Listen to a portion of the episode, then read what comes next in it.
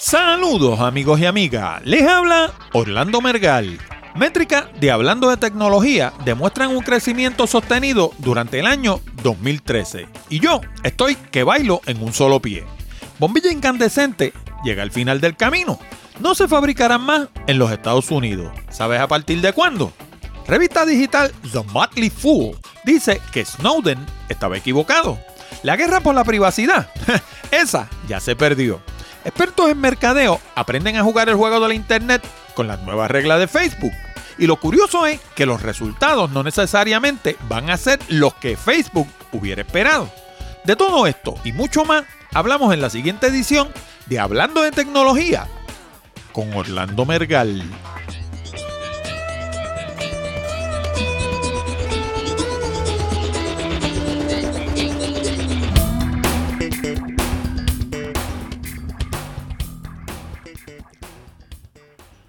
Saludos nuevamente, amigos y amigas, y bienvenido a una nueva edición de Hablando de Tecnología con este que les habla, Orlando Mergal. Este programa llega a ustedes como una cortesía de Accurate Communications. Si necesitan servicios de comunicación de excelencia para su empresa, como redacción en inglés o en español, traducción, producción de video digital, colocación de subtítulos, fotografía digital, servicios de audio, páginas de internet, blogs o inclusive producir un programa como este, nos pueden llamar al 787-750-0000 para una consulta. Además, si piensas visitar Puerto Rico y te gustaría ver esas bellezas que casi nadie ve, te exhorto a visitar nuestra nueva página de turismo Puerto Rico by GPS. En Puerto Rico by GPS encuentras fotos, descripciones detalladas, video, audio y mapa para llegar a los lugares más hermosos de la Isla del Encanto. Encuéntrala en www.puertoricobygps.com. Y si lo escribes en español, llegas al mismo sitio www.puertorricoporgps.com. Inclusive puedes utilizar la manera corta www.prxgps.com. Y por último, no olvide el pequeño botón de Share Save que hay debajo del título de cada uno de nuestros programas. Si piensas que nuestro material es bueno y que le podría resultar interesante a otras personas, dale share y ayúdanos a multiplicar la audiencia de Hablando de Tecnología. Y si nos escucha por Stitcher, TuneIn, Miro, BlackBerry, Android o Windows, no olvide darnos like, thumbs up o lo que sea que indique que te gusta hablando de tecnología. Y ahora vamos a las noticias más destacadas de la semana. Bienvenido y bienvenida al primer programa de Hablando de Tecnología del año 2014. Y quiero enfatizar 2014 porque somos muchos los que vamos a estar llenando cheques y escribiendo cartas con la fecha del 2013. y es que los seres humanos somos criaturas de hábito. Nos acostumbramos a hacer algo y luego lo hacemos hasta sin pensar. Y la única manera de romper un hábito y reemplazarlo con otro nuevo es insistir en el comportamiento nuevo hasta que nuevamente, valga la redundancia, se convierte en hábito. Así que 2014, 2014, 2014, 2014, 2014. Y hablando del año pasado, quiero tomar unos minutos para expresarle mi agradecimiento a todos esos escuchas de quién sabe dónde alrededor del mundo, que semanalmente se fueron sumando a la gran audiencia de Hablando de Tecnología. Como he explicado antes, la audiencia de un podcast funciona de manera muy distinta a la de un programa de radio. Y yo sé un poquito de eso porque durante año y medio hice la sección de tecnología durante una hora semanal en el programa de Jorge Seijo en Radio Isla 1320. Uno se sentaba detrás del micrófono y la única manera de deducir si alguien estaba escuchando o no era si las líneas del cuadro telefónico se encendían. Afortunadamente, en mi caso, yo siempre prendí aquel cuadro como un árbol de Navidad. Pero inclusive, sabiendo que el tema de tecnología les resultaba interesante al público, yo no tenía manera de asegurar que cada una de aquellas bombillitas representaba a un radio escucha que quisiera hablar del tema que yo estaba tocando. Podría tratarse de alguien que estuviera llamando a la emisora por otra razón. E inclusive había veces que llamaban al programa para hablar de temas políticos. Claro, eso se debía mayormente a que el pueblo de Puerto Rico vive obsesionado con la política partidista, aunque lleva una eternidad en la misma noria. Pero ese es un tema para otro día y para otro programa. En el caso del podcast, la cosa es distinta. La audiencia de un podcast se mide en la cantidad de descarga. Por lo tanto, los números son mucho más reales. En el caso de la radio, una emisora puede alegar que llega a medio millón de hogares, pero ese es el alcance de la onda. No es necesariamente la cantidad de gente que esté escuchando. Además, los programas de radio se pagan mediante publicidad. Y el modelo de publicidad que ha imperado en la radio puertorriqueña durante los últimos 100 años ha sido la publicidad mediante interrupción. ¿Y qué quiere decir eso? Pues quiere decir que un programa de radio de una hora de duración dura en realidad alrededor de 42 minutos. Lo demás son anuncios. Y la emisora hace pausas periódicas a lo largo del programa para identificar la emisora lo cual es un requerimiento de ley, por cierto, y para tocar los distintos bloques de anuncios. ¿Y qué hace el radio escucha durante esos periodos? ¿Adivinaste? Generalmente brinca a otra emisora. ¿Y sabe lo que sucede muchas veces? ¿Adivinaste de nuevo? Se queda por allá. Así las cosas, la mayoría de los radioescuchas no escuchan, valga la redundancia, programas enteros se pasan la vida brincando de emisora en emisora, evitando escuchar la ensarta de anuncios. Una vez me reí muchísimo porque estaba escuchando a Marco Rigau, un comentarista político de Puerto Rico, y se estaba quejando de que las pausas comerciales son tan largas que uno se podría dar hasta un bañito. Pues en los podcasts eso no pasa. En el podcast, la audiencia que tengamos, sea amplia o pequeña, generalmente nos escucha de comienzo a fin. ¿Y saben qué otra cosa distingue al podcast de la radio regular? La gente que escucha podcasts generalmente lo hace a través de sus teléfonos celulares, sus tabletas o sus iPod. ¿Y qué tienen todos estos dispositivos en común? Pues tienen en común que todos se escuchan a través de audífonos. ¿Y qué tiene eso de importante? Pues que el podcast llega directo al oído de cada escucha sin interrupciones de ninguna clase. Mientras la gente que escucha la radio lo pone de trasfondo y a veces no le hacen ni caso, la gente que escucha podcast se ponen los audífonos y le prestan toda su atención. Por eso, los números de un podcast puede que no sean tan grandes, pero el nivel de influencia que tienen las personas que producen estos podcasts es inmenso. ¿Y saben por qué? Pues porque le hablan directo al oído a cada miembro de la audiencia. Hay un libro que explica este fenómeno en detalle y que les recomiendo a todo el que quiere insertarse en todo este mundo de las redes sociales y los medios emergentes. Se llama Platform, Get Noticed in a Noisy World. Y lo escribió un caballero norteamericano que se llama Michael Hyatt. Hyatt sostiene que en el ambiente ruidoso de la Internet de hoy en día, la única manera de establecer relaciones fructíferas y duraderas es creando una plataforma y desarrollando una audiencia. En mi caso, esa plataforma incluye mi podcast hablando de tecnología, mi blog Picadillo y mi nuevo blog de turismo, Puerto Rico by GPS. ¿Y a cuánta gente le hablo desde esa plataforma? Pues en el caso de Picadillo, estamos hablando de un blog maduro que ya va llegando a las 300 entradas. Ahí toco temas de negocio, publicidad, mercadeo, relaciones públicas y ocasionalmente me entretengo con la mogolla política de Puerto Rico. Y según Google Analytics, recibe cerca de 2.500 page views al mes, con un tiempo promedio de 2 minutos en la página y una razón de rebote de 1.9%. La razón de rebote o bounce rate, como le llaman en el barrio Sacromonte de Granada, es una expresión matemática del tiempo que tarda un visitante en irse de nuestra página. Y según los expertos de Nielsen, cualquier número que sea menor del 30% se considera excelente. En el caso de mi nuevo blog de turismo, los números son sencillamente espectaculares. Durante el mes de diciembre del 2013, los page views fueron 3.553.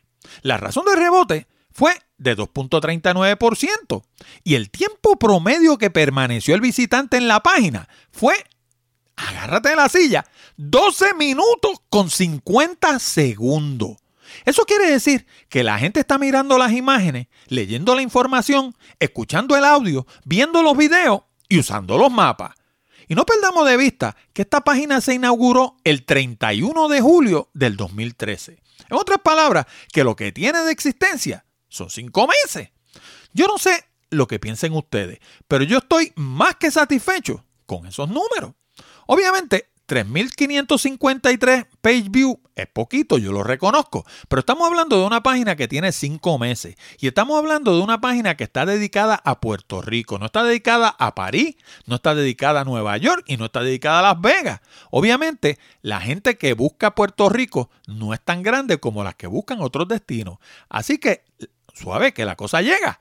Y otra cosa importante sobre Puerto Rico by GPS es que el hecho de que una persona se mantenga 12 minutos en una página de internet es una cosa totalmente fuera de la realidad. La mayoría de las páginas de internet se conforman con que la persona esté un minuto o dos en la página. Normalmente, eh, Puerto Rico by GPS cuando comenzó, arrancó estando la persona 5 o 6 minutos. Y eso de por sí ya era un montón. El hecho de que esté 12 minutos en la página es una cosa fuera de todo lo que uno hubiera esperado. Así que yo estoy más que complacido. Y eso nos trae, hablando de tecnología. Hablando de tecnología, se inauguró el 27 de junio del 2010 y lo estuve produciendo de manera errática hasta el 26 de marzo del 2011. Luego de eso, me tomé un descansito de 616 días y retomé el programa el 1 de diciembre del 2012. Según las estadísticas de Lipsyn, la compañía donde mantengo los archivos de audio del programa, durante el mes de marzo de 2011, hablando de tecnología, tuvo un total de 1.149 descargas. Este mes, luego de 13 meses ininterrumpidos de difusión, hablando de tecnología, alcanzó las 5.289 descargas. Eso quiere decir que 5.289 personas de todas partes del planeta me prestaron su atención ininterrumpida por un promedio de 30 minutos semanales. Habrá algunos de ustedes que ese número no le parezca muy grande, pero imagínense 5.289 personas congregadas en un salón para escuchar lo que sea que tengamos que decir. Ese es un número considerable. Y además, no podemos perder de vista que el podcasting es un fenómeno americano que poco a poco ha ido ganando arraigo en el mundo latinoamericano. Yo estimo que si la cosa sigue como va, debemos estar llegando a las 10.000 entradas mensuales antes de que termine el 2014. Y claro, esa meta la vamos a alcanzar mucho más rápido si ustedes le continúan hablando a sus amigos y relacionados de negocio sobre hablando de tecnología. Una de las estrategias que puede ayudar mucho es un botón que añadí a finales del 2013 que activa un servicio que se llama Click to Tweet. La idea es la siguiente. Aquellos de ustedes que usen Twitter y les guste hablando de tecnología, todo lo que tienen que hacer es ir a www.hablandodetecnología.com y van a encontrar un botón en cada programa que dice, ¿te gustó el programa? Dale clic para recomendárselo a tus seguidores. Y al darle clic, te va a salir un mensaje alusivo al programa listo para que lo envíe. Lo único que tienes que hacer es escribir tu nombre de usuario y contraseña de Twitter y darle al botón de tweet. Y fíjate bien en el URL de la página a la que te envía el botón. Es la página de Twitter. No es la de un tercero que te pueda robar tu información. Así que si tienes muchos seguidores en Twitter esta es una manera excelente de ayudar a crecer la audiencia de Hablando de Tecnología. Y por último, quería mencionar que si interesas obtener el libro de Michael Hyatt, acabo de crear un enlace de afiliado de Amazon en Hablando de Tecnología. Con solo escribir hablando de tecnología.com diagonal platform en tu navegador, vas a llegar directo a la página de Amazon para ordenar el libro. Bueno, y la humilde bombilla, esa bombilla incandescente que perfeccionó por primera vez Tomás Alba Edison el 22 de octubre del 1879 y que subsiguientemente comercializó, dejó de venderse a partir del 1 de enero del 2014. Sí, del primer día de este año. Y es que, por razones de eficiencia, el gobierno norteamericano ha decidido eliminarla para cumplir con las disposiciones del Energy Independence and Security Act del 2007. Y como suele suceder, los estudios demuestran que los consumidores no están conscientes de esta nueva realidad. Ni los consumidores norteamericanos, ni los locales aquí en la isla. Para muchos va a ser sorpresa cuando intenten comprar bombillas incandescentes y ya no estén disponibles. Y más sorpresa aún va a ser cuando tropiecen con la realidad de que todas las alternativas resultan más costosas. Obviamente, yo no voy a fungir de electricista, porque realmente no lo soy. Pero mi experiencia en Puerto Rico ha sido que la CFL o Compact Fluorescent y las LED no solo son más costosas, sino que no duran lo que alegan los fabricantes que deberían durar. Y yo sospecho que se debe a la mala calidad del servicio que ofrece la Autoridad de Energía Eléctrica. No pasa un mes sin que tengamos al menos un apagón. Las fluctuaciones de voltaje son casi diarias y el ruido encima del potencial eléctrico lleva años sin que lo corrijan. Y entonces, cuando uno se queja, uno de sus idiotas ingenieros se atreve a alegar que cuando la energía eléctrica se interrumpe es como si apagáramos un interruptor. Pues ¿saben qué? Eso no es verdad.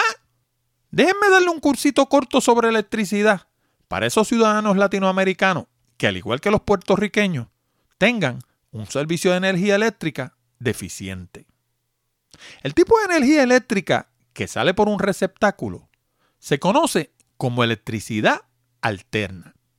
En Puerto Rico, al igual que en los Estados Unidos, el voltaje más común es de 120 voltios.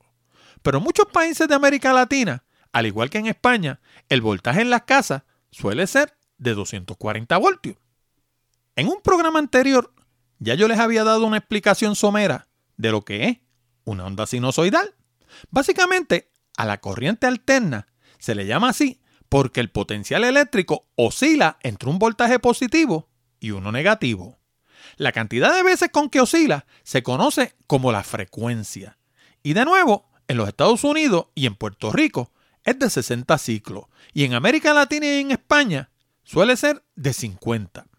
Independientemente del voltaje que salga por tu receptáculo, el sistema eléctrico de todos los países del mundo funciona básicamente de la misma manera. La compañía de electricidad produce energía a un gran nivel de voltaje y los reduce para alimentárselo a distintos clientes. Al centro de todo este esquema hay un precepto básico de electricidad. El potencial eléctrico se reduce según aumente la distancia entre el punto de emisión y el punto de consumo. A este fenómeno se le llama pérdida. En otras palabras, si yo comenzara con mil voltios en Miami y tirara un cable ininterrumpido hasta, digamos, Jacksonville, el nivel de voltaje que tendría en la punta de Jacksonville sería considerablemente menor que el de la punta de Miami. Para contrarrestar ese fenómeno, las compañías de energía utilizan algo llamado un transformador. Y para simplificar la cosa, vamos a decir que hay dos tipos de transformador, step down y step up.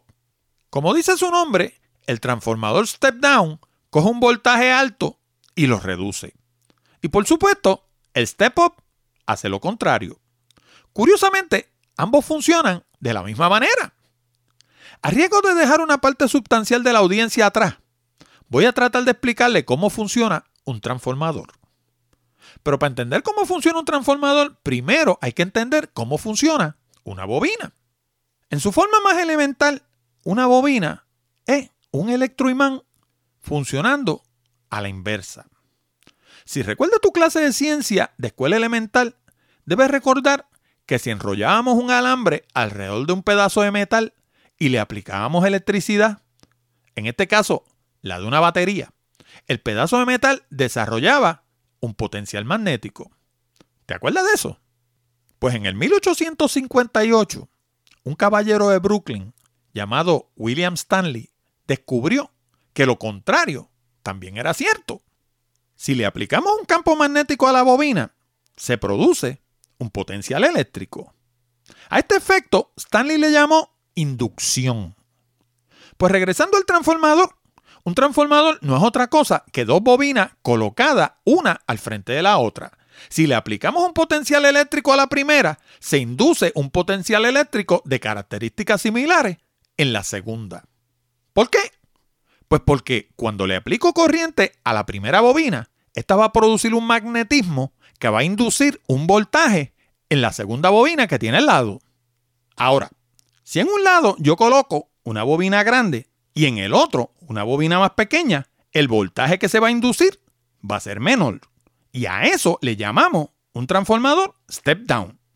Si hacemos lo contrario, colocamos primero una bobina pequeña y al lado una más grande, el voltaje que se va a inducir va a ser mayor.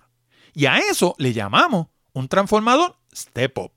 Utilizando estos dos conceptos, las compañías de energía eléctrica son capaces de llevar la energía a distintos voltajes a través de corridas larguísimas sin que se reduzca el voltaje. Claro, nada es perfecto, porque los transformadores padecen de un fenómeno que se conoce como ripple. En inglés, la palabra ripple se refiere a las ondas que se forman cuando tiramos un objeto en el agua. Como cuando tiras una piedra. No sé si te has fijado, tú tiras una piedra en el agua y se van a formar unas una olas concéntricas, o sea, todas alrededor de la piedra, que van a ir del centro hacia afuera. Así que, cuando usamos la palabra en el mundo de la electricidad, lo hacemos para ilustrar un concepto. Cuando una compañía de energía interrumpe el servicio, el efecto no es como si apagáramos un interruptor. Lo que sucede en realidad es que se produce un ripple. Y ese ripple equivale a una caída errática del potencial eléctrico. ¿Y sabes qué? Ese efecto es veneno para los equipos electrónicos, sobre todo para los que funcionan a base de microprocesadores, que hoy en día son la gran mayoría. Hasta las tostadoras tienen microprocesadores. Para lidiar con ese fenómeno, en el mundo de las computadoras se utilizan unos equipos a base de batería que conocemos como battery backup, cuyo propósito es que puedas apagar el equipo de manera segura. Claro, tenerle un battery backup a todos los equipos electrónicos que hay en una oficina o en una casa no es la cosa más económica del mundo, pero cuando el servicio es deficiente, como sucede en Puerto Rico, no nos queda otro remedio. Además de los apagones, tenemos excesos de voltaje y los famosos brownouts. El primero se explica solo y el segundo es cuando tenemos voltaje de menos. Finalmente, tenemos el ruido en la línea. Cuando hablamos de ruido, nos referimos a cuando se inserta un potencial análogo encima de la onda sinusoidal regular de energía eléctrica. Esto puede ser causado por una estación de radio-televisión que esté cercana o por una antena de radioaficionado. También puede ser por causa de algún transformador dañado que existe en el área. Para que tengan una idea, en el área donde yo vivo en Puerto Rico, hay un ruido que se inserta en el circuito eléctrico que lleva molestando por más de 10 años. Y por supuesto, tratar de razonar con la Autoridad de Energía Eléctrica ha sido perder el tiempo. Ahora, cuando uno sabe un poquito de estas cosas, las puede demostrar con facilidad, sin necesidad de recurrir a pruebas sofisticadas ni equipos esotéricos. Lo único que hace falta es un radio de batería. Mira qué fácil. El ruido generalmente se manifiesta encima del audio de las emisoras AM. En algunos casos, sencillamente no podemos escucharla. Ahora, cuando se va el servicio eléctrico, el radio se oye perfecto. Deducción, el ruido viene en la energía eléctrica. Ahora, regresando a las bombillas. Te creía que se me habían olvidado las bombillas, ¿verdad? Pues yo pienso que una energía eléctrica tan deficiente es una de las razones por las que las bombillas más modernas duran tan poco. en la mayoría de los casos, las compact fluorescent, que dicen que duran alrededor de 7 años, a mí no me duran ni dos. Y no puede ser que todos los fabricantes de bombillas sean unos embusteros. Así que, mi amigo, como no hemos sufrido aumento suficiente, a partir del primero de enero vamos a tener que comprar bombillas más caras para que nos duren menos tiempo. Antes de seguir adelante, quiero hablarte de dos maneras nuevas en las que puedes poner tu granito de arena para cooperar con Hablando de Tecnología. Y lo mejor del caso es que ninguna de las dos te cuesta un solo centavo. Si visitas nuestra página hablandodetecnología.com, vas a notar que en la columna de la derecha hay un botón que se titula Tuitealo. Bueno, pues si tienes cuenta de Twitter y le das clic a ese botón, se va a abrir una ventana en tu navegador con un mensaje previamente escrito que lee de la siguiente forma. Escucho hablando de tecnología con Orlando Mergal semanalmente y es excelente. Te lo recomiendo. Y con solo escribir tu nombre y contraseña de Twitter, se lo puedes enviar a todos tus seguidores. Ahí mismo en la página, si miras más abajo, vas a ver otro botón con el logo de Amazon.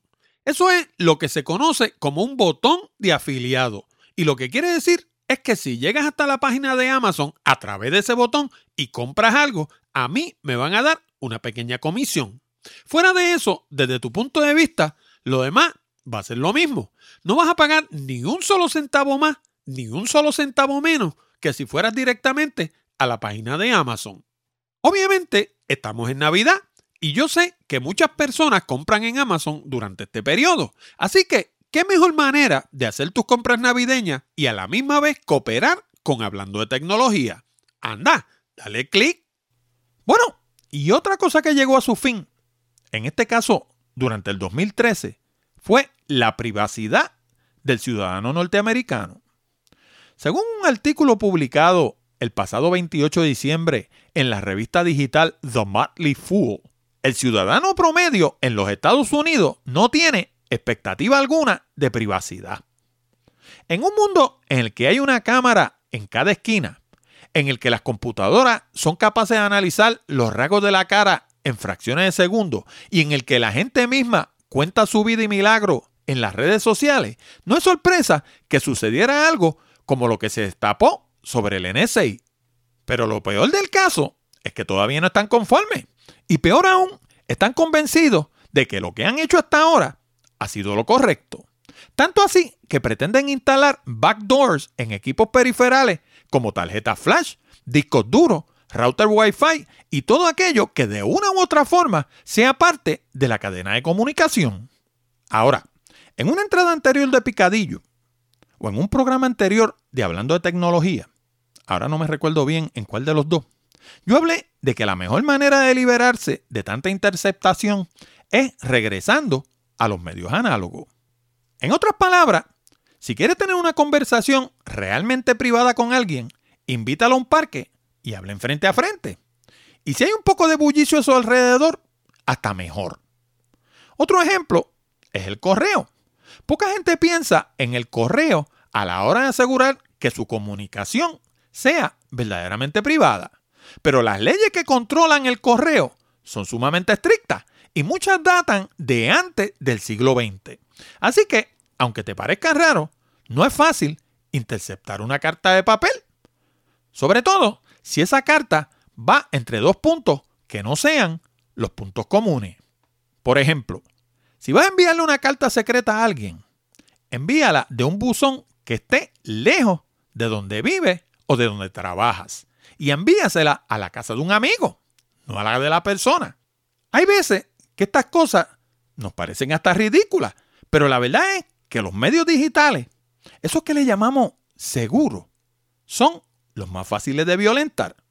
¿Y sabes qué?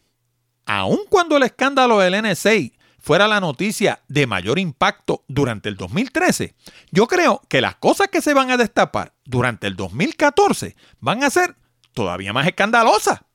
Y como me decía mi hermana hace unos minutos por teléfono, el que no tiene nada que ocultar, puede que esto no le importe.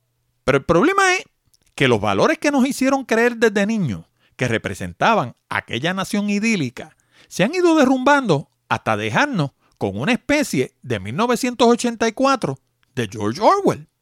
Big Brother sí nos está velando. Lo único es que llegó 29 años más tarde. En este momento me gustaría hacer una pequeña pausa para recordarte algo bien importante. Hablando de tecnología, solo se transmite a través de la Internet, así que tu opinión es importante. Si te gusta este programa y quieres que continúe, visita nuestra página en iTunes y añade tus comentarios en la sección de Rate This Podcast. Es bien fácil. Una vez estés en la aplicación de iTunes, todo lo que tienes que hacer es darle clic al botón que lee Podcast, escribir hablando de tecnología en la ventanilla de búsqueda que va a aparecer en la esquina superior derecha, hacer clic donde lee Rate This Podcast y escribir tu comentario. Si eres de las personas que escuchan el programa directamente en la página www.hablandodetecnología.com, todo lo que tienes que hacer es darle clic al botón que lee suscríbete en iTunes y te va a llevar al mismo sitio. Recuerda, tu recomendación es importante. Y este último tema lo toqué la semana pasada en mi blog Picadillo. Pero como el puertorriqueño le cree mucho más a lo que diga el americano que a lo que diga otro puertorriqueño, quise traer una entrada de la revista Mashable que habla de los cambios recientes al algoritmo de Facebook y cuál ha sido la reacción de lo que en el algoritmo de mercadeo se le llama las marcas a estos nuevos cambios. Como muchos de ustedes ya sabrán, a partir del pasado primero de diciembre del 2013, Facebook puso en efecto una serie de cambios a su algoritmo que afectan la cantidad de personas que pueden ver una entrada. Anteriormente nos habían hecho creer que cuando poníamos algo en Facebook lo veían nuestros llamados amigos. Y en el caso de los fan pages, lo veían nuestros fans. Pues ahora resulta que solo lo ve entre el 2 y el 5% de esa gente.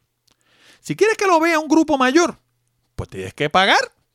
¿Y cómo se le llama cuando pagas para que vean lo que colocas en Facebook?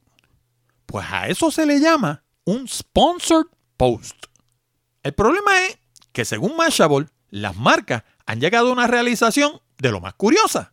Los esfuerzos de una marca en materia de redes sociales están a expensas de las quimeras de las compañías que son dueñas de esas plataformas. ¿Te suena familiar? Escucha, como lo dije yo hace varios meses, depender de estos mal llamados servicios gratuitos es como construir en el terreno de otro. ¿No te parece más o menos lo mismo? Pero claro, ahora lo está diciendo Mashable. Bueno, pues el caso es que las marcas se están mostrando cada día más renuentes a invertir en servicios que cada día que pasa parecen más un blanco en movimiento. Y por supuesto, el año está apenas comenzando. Así que hay que ver qué van a hacer los ejecutivos de Facebook cuando comience el éxodo masivo de clientes y de internautas. Pero una cosa es segura, yo creo que las marcas van a comenzar a reevaluar con más cuidado sus plataformas y quizás comencemos a ver esfuerzos donde el control de la plataforma esté en sus manos. Nada, ya veremos. Por lo menos esta vez lo está diciendo el americano. Bueno amigos y amigas, con esto llegamos al final de esta edición de Hablando de Tecnología con Orlando Mergal.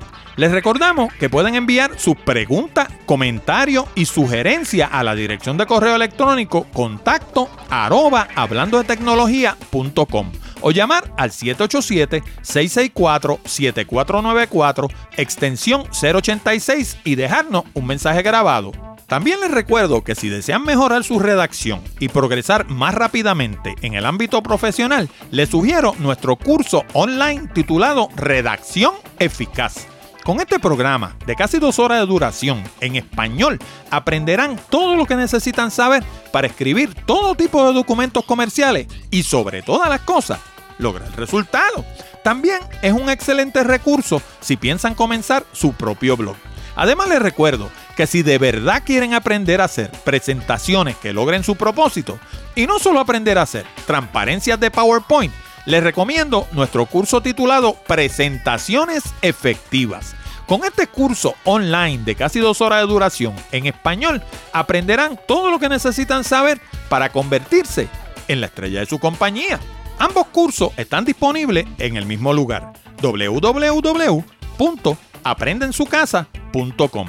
Y Presentaciones Efectivas está disponible en formato de Kindle en la tienda de Amazon. Les habló Orlando Mergal. Con esto nos despedimos hasta la próxima semana cuando discutiremos más temas interesantes del mundo de la tecnología. Hasta la próxima amigos.